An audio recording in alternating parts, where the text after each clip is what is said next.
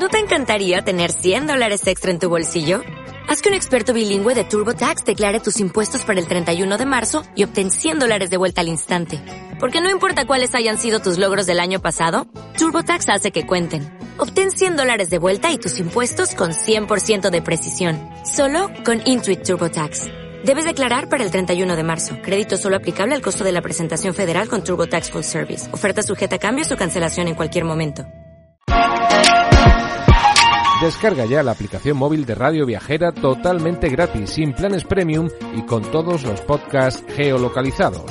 Los destinos contados por periodistas y bloggers de viajes en primera persona, para que no te pierdas ningún detalle en tu próxima escapada.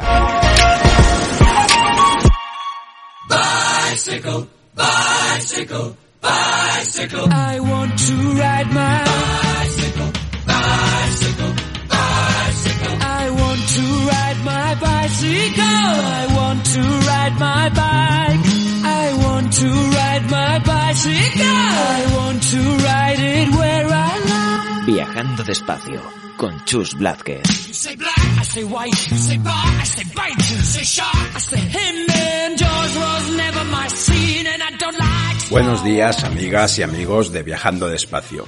Te damos la bienvenida desde Radio Viajera. Se acaba el mes de marzo y con él algunos eventos que nos han vuelto a congregar alrededor de las historias que nos cuentan viajeras y viajeros. Así ha sido en Burgos y también en Madrid, con las jornadas IATI de los grandes viajes, que nos permitieron escuchar a Javier Bicicleting y a Blanca Unabay. Además, a Blanca Churi por dos veces, ya que el domingo en Ruta Pangea nos contó con más detalle su viaje por África. En breve te ofreceremos esa charla en un programa especial en el que hablaremos más sobre los viajes de Blanca. Iciar y Pablo, de un gran viaje, presentaron en su jornada su nuevo libro, el libro de los grandes viajes, 131 historias inspiradoras, editado por Geoplaneta. Esta semana nos presentan el libro en nuestro programa, con historias de muchos cicloviajes. Como no podía ser de otra manera, le pedimos a Iciar y a Pablo que firmaran el libro y será nuestro nuevo sorteo. Ya os digo yo que es un libro bello, de esos que a todos los que nos gustan los libros nos encantará. Mapas, fotos y sobre todo historias, grandes historias. En nuestro Facebook encontrarás toda la información para participar en el sorteo. Esta semana también conoceremos a Cristian Gutiérrez Bedoya, un cicloviajero colombiano que se pasó por Madrid. Madrid fue su puerta de entrada para empezar su cicloviaje por Europa, rumbo a Asia. Le deseamos todos buena ruta. A nosotros nos encanta oír el enfoque del viaje de otros cicloviajeros que nos visitan desde otros lugares, desde otros países, que nos ven con otros ojos. Seguro que en ellos aprendemos a reconocernos mejor y entender mejor cómo es el cicloviaje para muchas más culturas. Hasta la semana que viene, un saludo viajero.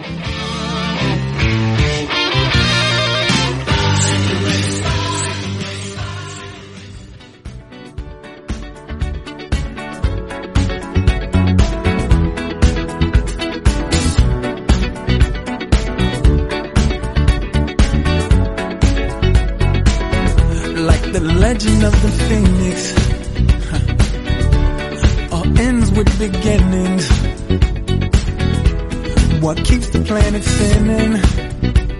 Ah, the force from the beginning.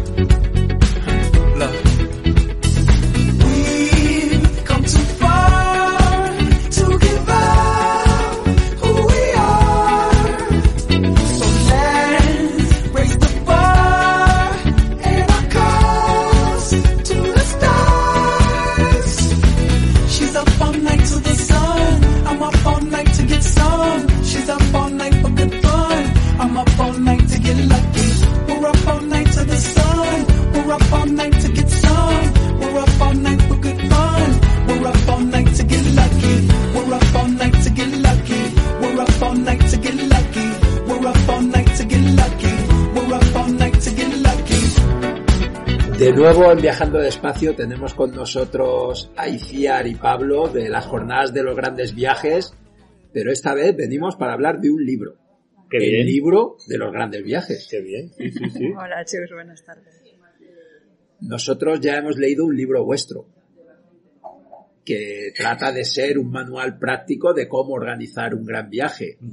Y ahora, por lo poco que sabemos hasta ahora de vuestro libro, lo que habéis recopilado es las historias de muchos viajeros, ¿no? Me parece que eran 131 viajeros, le llegué a leer. Sí, sí, hay 131 historias que aparecen. Algunas son más amplias, están contadas con mucho más detalle, otras son un poquito más cortas y otras son una breve reseña, ¿no? Pero sí, sí, hay 131 historias de gente que viaja de maneras diferentes, en momentos distintos de su vida, de, con distintas condiciones físicas, o sea, muy variado, muy variado. Porque igual que en las jornadas de los grandes viajes, lo que nos gusta es mostrar la diversidad de y la cantidad de posibilidades distintas que hay y que da un poco igual cómo seas o qué edad tengas o cuánto dinero tengas para viajar, que al final puedes hacerlo, puedes hacerlo de la manera que a ti más te La literatura de viajes es un género en sí mismo. Y yo creo que es un género que tiene muchísimos adeptos. ¿Qué hay en, qué hay en ese género que nos atrae tanto? Hombre, la capacidad de vocación, ¿no? De transportarnos desde el, desde el sillón de nuestra casa o desde la cama a otros mundos, ¿no? En nuestro caso, este libro mm, pretendemos que tenga esa capacidad de vocación a través de las historias de viajeros, ¿no? No es un libro de narración literaria excelsa, en ese sentido de literatura de viajes, sino son especie de artículos que podría leer uno en un periódico, en una revista, contando el viaje y las situaciones anecdóticas que han ido sucediendo de 35 viajeros en especial, como decía Iciar, que son los que más hemos desarrollado, con mapas, con fotos, con ilustraciones también. Es un libro muy visual que parece maquetado, parece una revista, es, muy bonito, a todo color. Y, y luego también hablamos, ya de manera más breve, pues eso, de muchos viajeros, algunos presentes, otros pasados. Hablamos, por ejemplo, del viaje que hizo Manu Leguineche, eh, que escribió una obra fantástica, ¿no? El, el camino más corto, eh, enlazando un poco con tu reflexión, ¿no? De cómo los libros de literatura de viajes nos han ayudado a viajar desde el sillón de nuestras casas, ¿no? Pues de aquella aventura, pues hemos pensado, este tipo tiene que estar en nuestro libro porque fue un precursor, ¿no? Entonces hay un poco ese mix de viajeros eh, pasados y, viaje- y viajeros más presentes. Incluso hay alguno que en el momento de publicar este libro está en ruta. Son los menos porque también creemos que un viaje hay que pensarlo, hay que hacerlo y está muy bien volver, que también es parte de- del proceso del viaje. Y esos viajes, en general, y yo creo que es, que es algo que también se desprende cuando uno lee sobre ellos, dejan pozo, ¿no? O sea, uno vuelve siendo distinto de esos viajes. Pues nosotros que hemos hecho un viaje así largo y toda la gente con la que hemos hablado que lo ha hecho, creo que estaríamos de acuerdo con, con esto que dices. Al final un viaje así te cambia, te cambia mucha manera de ver la vida, de, de relativizar lo que es importante y lo que no, de valorar las cosas de otra manera, incluso de pues sentirte más cómodo con la incertidumbre, que muchas veces es lo que te encuentras en un viaje, ¿no? El, planes que tienen que cambiar, cosas que no pasan como tú esperabas y, y al final eso te hace, bueno, te cambia mucho la manera de plantearte la vida. Vivimos en una sociedad que parece que ha estigmatizado al nómada, ¿no? Y a pesar de que ya llevamos décadas, ¿no? Incluso desde esos momentos con Chadwin de volver a recuperar un poco ese espíritu del nómada, le está costando cuajar esa idea, ¿no? Parece que hay muchas inercias para, para dejarnos fijos en el lugar donde vivimos, ¿no? La hipoteca, eh, el trabajo. Sí, sí, es que salirse del sistema está complicado. Cada vez, afortunadamente, gracias a las redes sociales, a Internet, a, eh, me gustaría pensar a libros como este o las jornadas que organizamos, gr- gracias al testimonio que vas conociendo de otras personas, sientes y conoces otras maneras de vivir, ¿no? Que al final es lo que te hacen clic muchas veces, ¿no? Cuando sueñas con hacerlo, pero no conoces a otra gente que, que lo haya hecho, piensas que estás loco. Pero cuando conoces a, gente que ha hecho grandes viajes o nómadas que viven de otra manera, piensan de otra manera y, y entras en contacto con ellos, pues eso, gracias a redes sociales o en el tú a tú o gracias a programas como el tuyo, pues de repente, bueno, se te abren otros horizontes y, y no te sientes tan solo, ¿no? Pero es difícil salirse de las ruedas, sí. De todas maneras, yo creo que ahora con las posibilidades que ofrece trabajar con Internet, hay más gente que hace unos años, ¿no? Gente que puede trabajar a distancia o tener un trabajo que antes no existía, ¿no? De- de- desde creador de páginas web hasta, yo no sé, cualquier cosa que puedes hacer con un ordenador allá donde estés. Y creo que eso ha facilitado también que haya más, más nomadismo, que haya una gente que sí se plantea vivir viajando o viajar mientras está viviendo. Conocemos gente que tiene agencias de viajes, que son nómadas y que hacen podcast también y son nómadas. Es que ya se puede hacer cualquier cosa con Bueno, un ordenador. Empieza a haber algo que, que yo creo que todavía nos hemos parado poco a pensarlo. Es que además hay muchos sitios donde vivir es mucho más barato que aquí Mm, y, y solo con eso uno necesita trabajar mucho menos. Claro. Claro, con un salario de aquí en un país más barato es, es mucho más fácil, claro. Esa es la clave de todo, tú lo has dicho. eh, Necesitar poco te, te libera mucho de las ataduras, ¿no? Del trabajo y de, de- de la dependencia del dinero. Entonces cuando aprendes a vivir gastando poco, eres mucho más libre en muchos aspectos, vaya.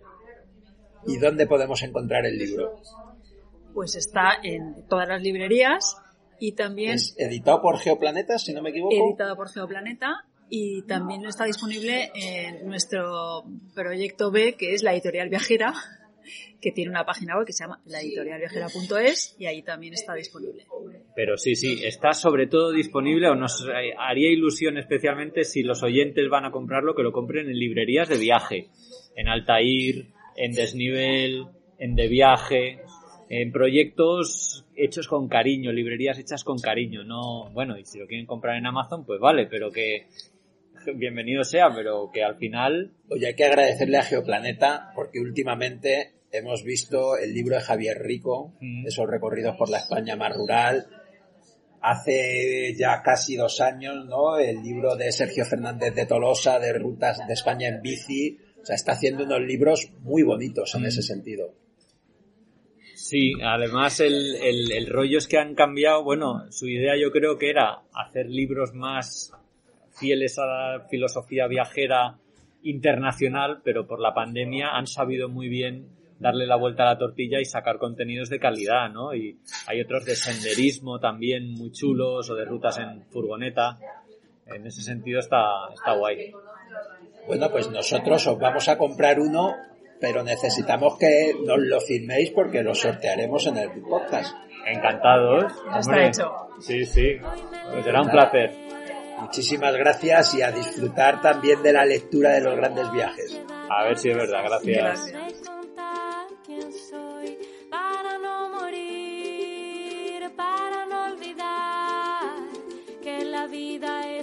Pequeño soplo de libertad. Hoy seré canción, volaré detrás de las coplas del trovador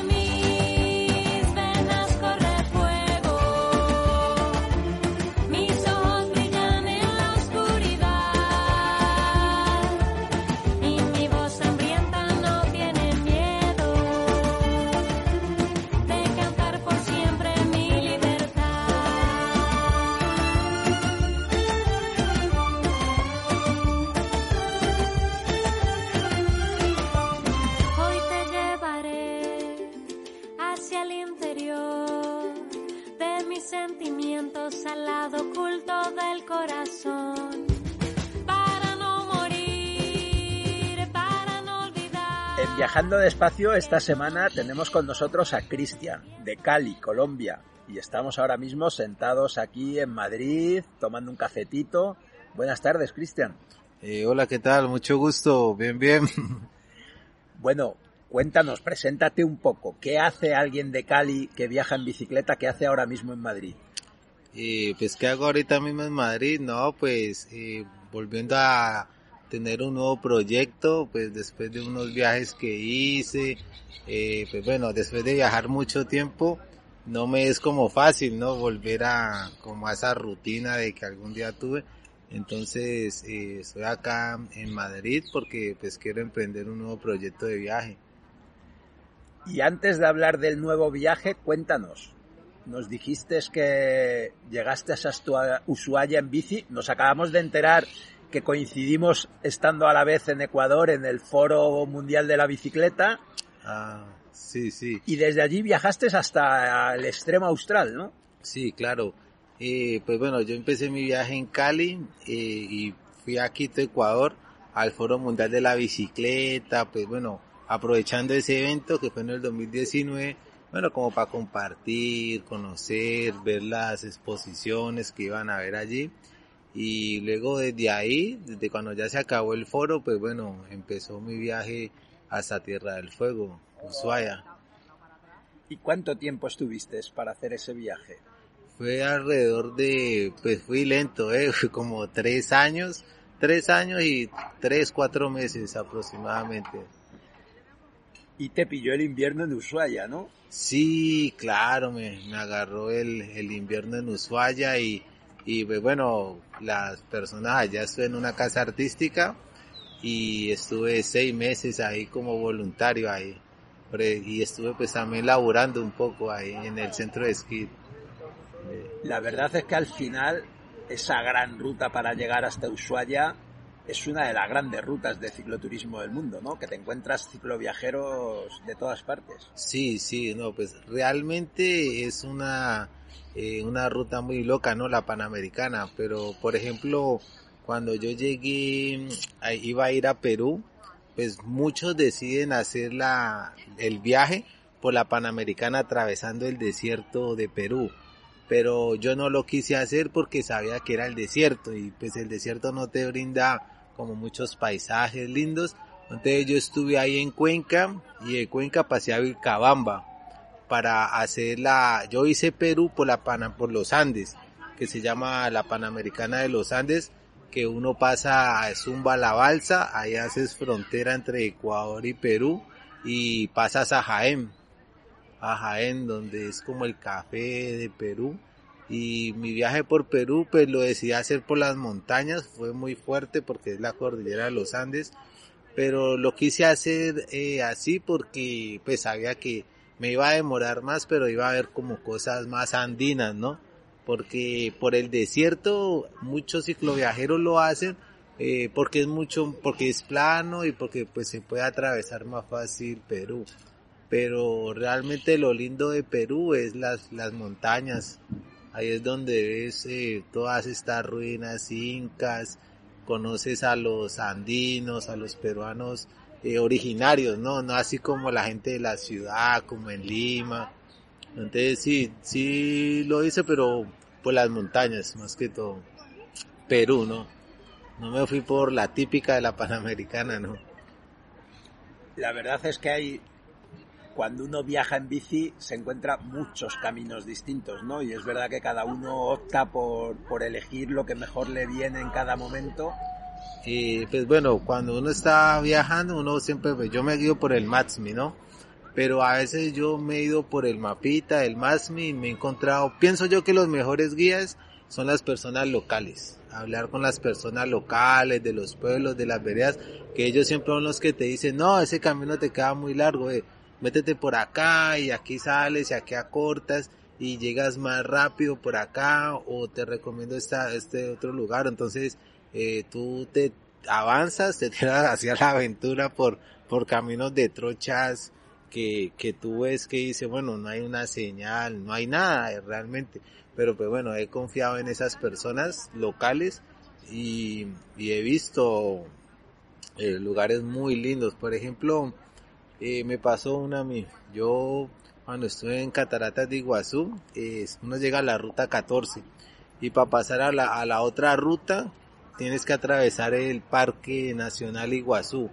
Y es una carretera de barro, pues como en Misiones la tierra es roja, entonces es una carreterita así, así, y en el Salar de Uyuni también, y he visto que hay ejemplo, hay personas que se devuelven, eh, pues porque son caminos que son muy solos, muy deshabitados, entonces eh, me los he encontrado que moteros, por ejemplo, no hacen la ruta porque pues tienen el temor de que pronto su, su, su moto se dañe o se rompa y pues no vas a encontrar dónde repararla, pero no, pero la bici nunca te abandona, ¿eh?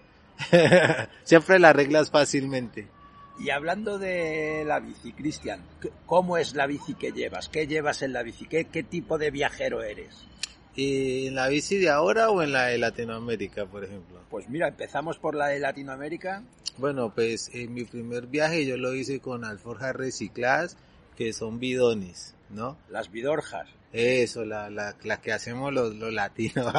Qué sí, pues porque... Qué buenas son, ¿eh? Imper- impermeables No, son. y lo bueno es que no se rompe, no hay que ponerle palitos ni nada, porque pues muchos le ponen el palito para cuidar las alforjas. Pero sí, yo el primer viaje lo hice con alforjas, re- eh, pues sí, las alforjas recicla- recicladas típicas, y pues mi, creo yo que el equipo más importante es como tener una buena carpa, un buen aislante, tener pues si se puede dos bolsas de dormir, dos bolsas de dormir dependiendo de donde vas a estar y, y pues la MCR que es así por ley no, no te puede faltar, eh. La MCR es lo mejor. No está haciendo publicidad, pero es lo mejor. Y ahora para el viaje de Europa has cambiado de bici.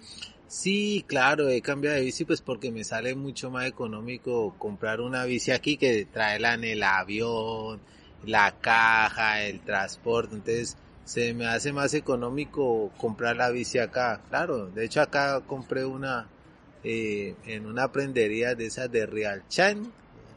Ahí me, me compré la mía por 200 euros, me parece bien. Muy bien, muy bien. Sí. Y el modelo de viaje igual, con tus alforjas, llevando Eh, el equipo, autosuficiente. Pues bueno, ahorita creo que pues todo en la vida es una evolución, ¿no? Antes viajaba con alforjas de bidón, ahorita tengo unas alforjas eh, ya bien elaboradas que las hace un amigo que es de Venezuela, que es de Bici Express. Ese, él, él, pues me las hizo en Colombia, eh, las traseras son de, de así de lona de, de, de camión, pero son muy iguales como a las Ortilet, pues realmente es casi la misma calidad y las delanteras son unas alforjas que me regalaron en Argentina, están totalmente nuevas. Y las parrillas, pues las traje de Colombia de un amigo que también tiene un emprendimiento que se llama Alforjas Bogotá, eh, en el cual él tiene unas parrillas que son muy buenas porque las hace de acero. Eh, entonces no se te parte porque esas parrillas de aluminio, pues yo lo digo desde la experiencia, he encontrado eh, cicloviajeros que se le parte eh, la parrilla de aluminio, de hecho también se le parte el marco de aluminio, entonces creo que lo mejor es el acero o el hierro, no, son muy resistentes. Bueno, Cristian, volvemos ya a Europa después de esos viajes por América y quieres ir hasta Turquía, ¿no? Como primer, como primer gran hito. Sí, sí, pues ahorita desde Madrid quiero ir al norte de España, a Ávila, a Segovia, Valladolid y luego ir a Santillana del Mar en Cantabria, como para ir como, como agarrando un poquito de, y ir como calentándome en el viaje. Y ya después sí, pasar por Francia, Italia, creo que tengo que pasar por Grecia también, algunos países así, y llegar hasta Turquía. Pues, realmente no, no sé cuánto me va a demorar, no lo tengo así como muy calculado todo, pero pues bueno, yo sé que lo importante es pedalear y después de que pedalees el camino se va forjando. Y es la primera vez que vas a pedalear por Europa. Claro, sí, obvio, la primera vez. Oye, pues nos interesaría mucho que cuando ya lleves unos meses por aquí pudiéramos volver a hablar para contarnos la experiencia de cómo vive un colombiano que ha pedaleado por América y cómo se encuentra, qué diferencia se encuentra cuando pedalea por, por Europa, ¿no? Porque la verdad nosotros tenemos la experiencia contraria, nosotros hemos pedaleado mucho por Europa y cuando hemos ido a pedalear por América, para nosotros siempre ha sido muy sorprendente, ¿no? Y, y te descubres como que la gente es más abierta, más hospitalaria, la naturaleza es más salvaje, pero nos encantaría conocer tu opinión también cuando lleves un tiempo por aquí. Sí, claro, obvio que sí. sí, sí. ¿Y de dónde nace la motivación por ir a Turquía? ¿Qué te, qué te anima a ir hasta allí? Ah, pues eh, realmente yo quiero ir hasta Turquía, pues como por atravesar eh, el Mediterráneo, que sé que voy a pasar por el Mediterráneo, ir a Turquía, eh, pues bueno, Europa, Turquía, pues me parece muy loco lo, pues la cultura que me voy a encontrar, porque pues ahora tengo para ir a Turquía, y de Turquía pues pedalear hasta China, porque sé que prácticamente es casi la misma distancia de Colombia a, a, a, a Tierra del Fuego. Más o menos, creo que puede ser un poquito más, pero más o menos es la misma, como unos ocho, unos ocho mil, de ocho mil a diez mil kilómetros pueden haber, no los he medido, ¿no? Pero creo que si los calculo pueden de ser de ocho mil a diez mil kilómetros desde aquí de Madrid hasta China, los hay, ¿no? No sé si los hay. Sí, sí. La verdad es que aquí nosotros tenemos varios conocidos y hemos entrevistado en el programa a varios que, que han hecho ese viaje, ¿no? Desde Sí. Madrid a China y o de Madrid a Katmandú También o depende de qué lado de China, porque China en sí Ah, sí, sí. son- No, realmente no, no, no sé qué lado de China va a llegar, pero pues lo importante es como tocar China. Sí. y pues sé que yo ya tengo pues más de 15 mil kilómetros viajados en, en, en, el, en este viaje que hice por Latinoamérica, más el de Colombia, que fueron como unos 6 mil kilómetros. Entonces creo que sí estoy apto para una ruta de, de 10 mil kilómetros y pues siempre voy muy tranquilo, no voy como compitiendo ni haciendo récords, sino como disfrutando la vida despacio y conociendo culturas, naturaleza, más que todo es como ese choque cultural y viajar en bici pues que me da la libertad de moverme siempre para donde quiera. La verdad es que para nosotros eso es también una de las principales motivaciones y, y nos da cierta envidia, ¿no? Ver, ver partir a los viajeros y Ah. embarcarse en ese viaje que después será como tenga que ser, como la vida quiera que sea, pero que siempre es una gran oportunidad, ¿no? De conocer y de disfrutarlo. Sí, claro, no, viajar te, te sorprende mucho porque, bueno, cuando uno realmente va a empezar un viaje, uno siempre como tiene ese temor, ¿no? Pero pienso yo que eh, lo más difícil de un viaje sea para todo viajero, sin importar que sea cicloviajero, mochilero, motero, que vaya en una casa rodante, como que lo más difícil del viaje es salir del área de confort, que es la como que tú sientes esa seguridad, que estás como y te, te, te da como miedo, ¿no? Salir como a lo desconocido, a la aventura, no sabes lo que va a pasar y como que lo más difícil es salir del área de confort. Una vez que tú ya vas a mitad de viaje, cuando ya la gente te conoce, cuando ya interactúas con mucha gente, digamos, al principio es un poco difícil porque uno empieza como el viaje, ¿no? Darse a conocer, pero a medida que ya, ya te conocen muchas personas y compartes con muchos, ya empiezas como a crear una comunidad también que te reciben, que no, que te puede recibir mi primo, o conoces ciclistas en, en, en, en el camino, también los que están entrenando. Mejor dicho, en el camino se arreglan las cargas y se forja todo. Es así. Y antes de acabar, Cristian, te quería preguntar por cómo ves la situación del, del viaje en bicicleta, del ciclismo en Colombia. ¿Cómo, cómo lo ves? Pues realmente le veo mucho futuro, ¿eh? Porque ahorita, por ejemplo, en Colombia, eh, pues siempre es, es, muy reconocido por el ciclismo, ¿no? Hay mucha gente entrenando en las montañas, de hecho son muy reconocidos por ser como los escarabajos de Colombia, ¿no? Porque trepan mucho. Y respecto al, al, a lo de viajar en bici, sí está muy fuerte eh, hay marcas ya propias, gente que hace sus propias alforjas, eh, hay gente que está haciendo, pues motivando a otras personas a viajar en bici.